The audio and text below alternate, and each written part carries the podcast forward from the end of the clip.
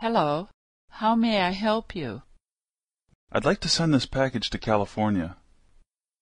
Would you like to send it overnight or by regular mail? How much is it to send it overnight? Twenty dollars. And by regular mail? Twelve dollars. I'd like it to get there tomorrow. Please fill out this form. When you're finished, come back to this window.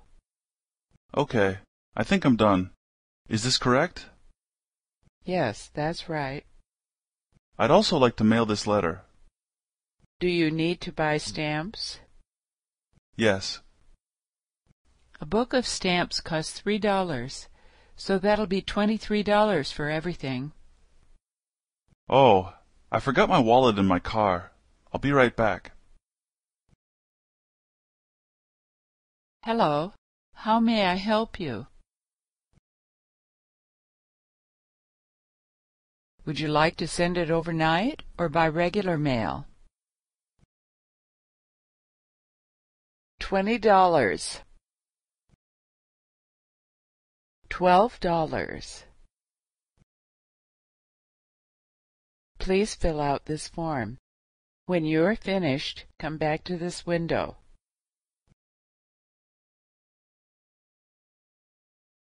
Yes, that's right. Do you need to buy stamps? A book of stamps costs three dollars, so that'll be twenty-three dollars for everything.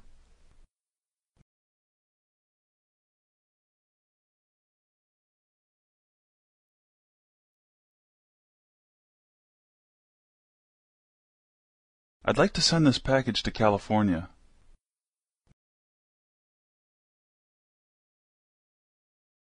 How much is it to send it overnight? And by regular mail? I'd like it to get there tomorrow.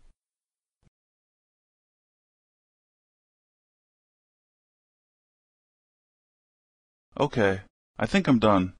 Is this correct? I'd also like to mail this letter. Yes.